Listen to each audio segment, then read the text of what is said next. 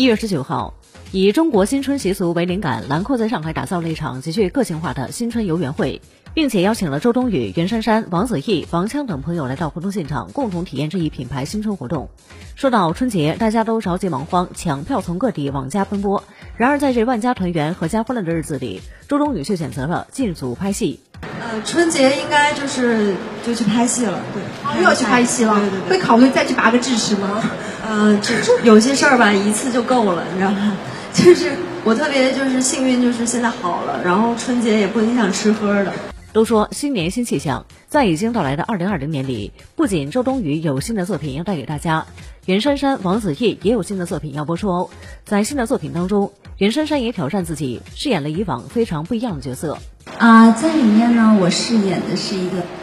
发廊的老板娘，对，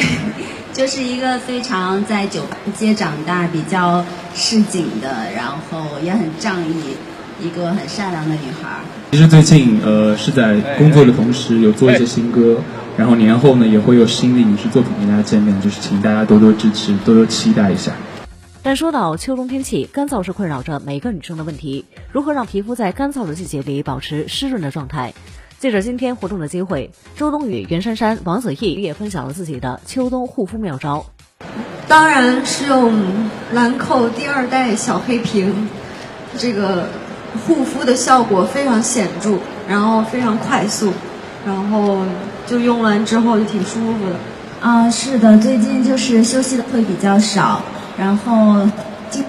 今天早上起来还在感慨，好像每天敷面膜的时间都没有了，因为昨天到上海就已经夜里三点了，就没有敷面膜，直接就睡觉了。所以还好，我就每天会用兰蔻的精纯面霜面霜，因为它有足够的营养，够我皮肤每天嗯去修复，所以